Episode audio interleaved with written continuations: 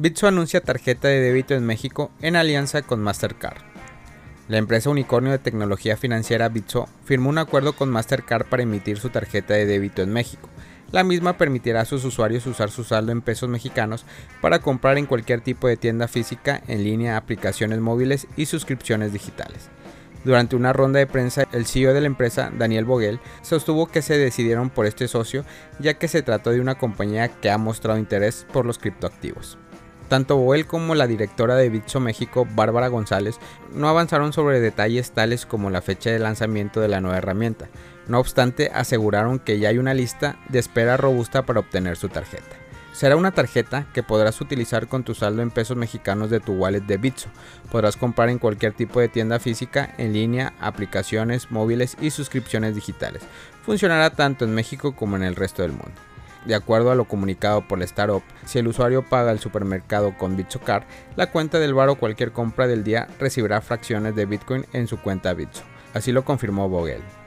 Las fracciones de Bitcoin que recibas al realizar compras con BitsoCard crecerán en Bitso Plus con el paso del tiempo. Otro de los casos de uso en los que Bitso ha encontrado un nicho es en el envío de remesas de Estados Unidos a México. De hecho, en la actualidad cuentan con 5% de participación de este mercado.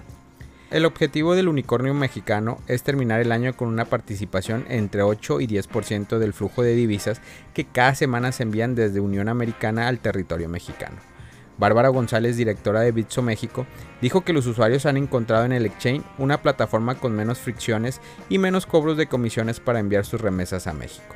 Boguel aseguró que pese al criptoinvierno causado por la incertidumbre económica global, los inversionistas y usuarios de los criptoactivos permanecerán dentro del ecosistema. Actualmente la plataforma cuenta con 5 millones de usuarios en México, Brasil, Colombia y Argentina, y una base de 600 empleados en 36 países. Bitso no ha sido ajena a la crisis que azota el mundo cripto ni a la complicada situación del startup. En mayo se dio a conocer que la firma despidió alrededor de 100 personas en México, en aquel momento la compañía expresó. Nuestras decisiones sobre las personas que trabajan en nuestra compañía se toman con base en nuestra estrategia de negocio a largo plazo y para apoyar a nuestros clientes y nuestras estrategias como compañía. Trabajamos en una industria de ritmo acelerado que nos exige repensar constantemente las habilidades que necesitamos para poder avanzar aún más rápido hacia donde nuestros clientes necesitan que estemos. A inicios de agosto, el unicornio de las criptodivisas recortó las bonificaciones por invertir en Bitcoin de 5% a 2%, mientras que las stablecoin bajaron de 15% a 8%. Frente a este panorama complicado, Vogel afirmó que Bitso ha tenido un enfoque mucho más hacia el producto y en los casos de uso. Esta es la tercera vez que en Bitso hemos visto una bajada de los precios en cripto y cada vez que me acuerdo de estos momentos lo hago con mucha felicidad porque me dieron enfoque.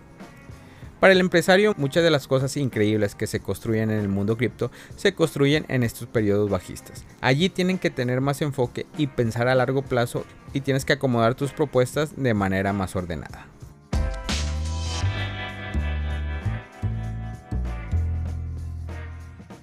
El Salvador obligado a recomprar sus propios bonos tras el colapso de Bitcoin. El Salvador empieza a sentir el calor en la cocina Bitcoin. La nación centroamericana se ha esforzado tanto por comprar Bitcoin y hacer que el activo digital forme parte de su balance general que las cosas finalmente funcionaran demasiado bien. Ahora que la moneda se está hundiendo en el olvido, El Salvador está haciendo todo lo posible para protegerse y mantener su economía estable mientras los activos digitales se esfuerzan por generar un retorno. La nación anunció que iba a recomprar aproximadamente 1.600 millones de sus propios bonos como medio para evitar caer en un incumplimiento de pago. Sus bonos se han estado negociando con grandes descuentos durante los últimos 11 meses, desde que los reguladores declararon la moneda de curso legal de Bitcoin en septiembre pasado. Nayib Bukele, el presidente de El Salvador, explicó en una serie de tweets. Hoy enviamos dos proyectos de ley al Congreso para asegurarnos de que tenemos los fondos disponibles para hacer una oferta de compra y transparente, pública y voluntaria a todos los tenederos de bonos de la deuda soberana salvadoreña desde el 2023 hasta el 2025, cualquiera que sea el precio de mercado al momento de cada transacción.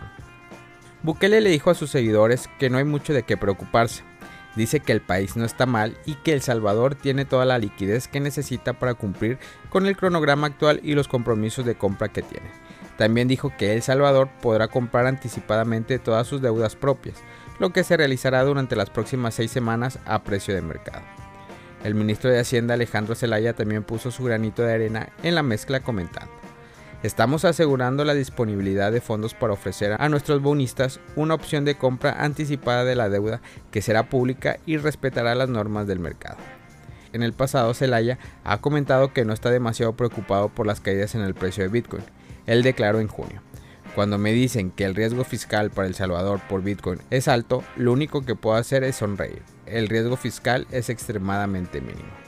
El Salvador fue la primera nación en declarar la moneda de curso legal a Bitcoin. La nación experimenta una gran resistencia por parte de las organizaciones como el Banco Mundial, que declaró desde el principio que no ayudaría al país con su agenda cripto, dado a que Bitcoin era demasiado volátil y demasiado vulnerable a la fluctuación de precios por ser tomado en serio.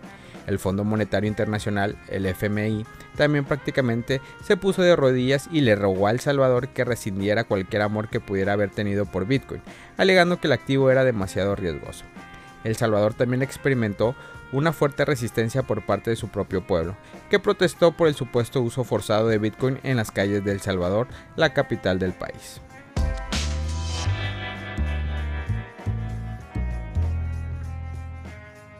Binance suspenderá los depósitos y retiros de ETH durante la fusión de Ethereum. La bolsa de criptomonedas con mayor volumen comercial del mundo, Binance, ya ha confirmado su apoyo a la fusión de Ethereum prevista para el próximo mes.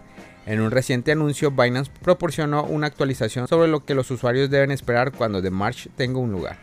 Esto incluye la suspensión de depósitos y retiros de token ERC-20.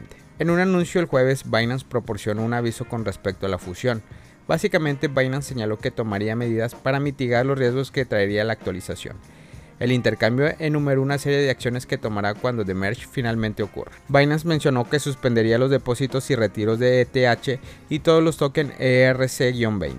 Esta suspensión se producirá en dos ocasiones, durante la actualización de la capa de consenso de Bellatrix y la actualización de la capa de ejecución de París. Ambas actualizaciones se producirán respectivamente a las 11 am el 6 de septiembre y a las 12 am el 15 de septiembre. Además, la bolsa señaló que reanudará los depósitos y retiros normales después de la fusión si la fusión de Ethereum no da lugar a la creación de nuevos tokens. Sin embargo, si se forman cadenas separadas, Binance dijo que utilizará el ticket ETH para la cadena POS. Además, el intercambio acreditará las cuentas de los usuarios con el token bifurcado en una proporción de 1 1. La instantánea tomada antes de la capa de ejecución de París determinará la distribución. Por otro lado, Binance señaló que el comercio al contado de ETH y el token ERS20 continuará sin verse afectado. Además, el comercio de futuros de ETH continuará pero Binance ajustará algunos parámetros para mitigar el riesgo debido a la alta volatilidad. Todos los demás servicios con ETH continuarán sin verse afectados, sin embargo Binance suspenderá los préstamos de ETH y los depósitos y retiros de BETH, ETH apostado en Binance. Además de esto, después de la fusión, Binance Pool eliminará el servicio de minería ETH. Binance ha anunciado recientemente que el par ETH BUSD no tendrá comisiones ya que la fusión se acerca. El 10 de agosto la bolsa también anunció que apoyaría la fusión de Ethereum, sin embargo el intercambio también señaló que no está descartando completamente el apoyo a nuevos tokens bifurcados. Familia Criptomonedas al Día BTC. Gracias por escuchar mi podcast. Recuerda que nos puedes encontrar en YouTube, en Facebook, Instagram, TikTok como Criptomonedas al Día BTC. Sígueme en mis redes sociales y no te pierdas todo sobre el mundo cripto.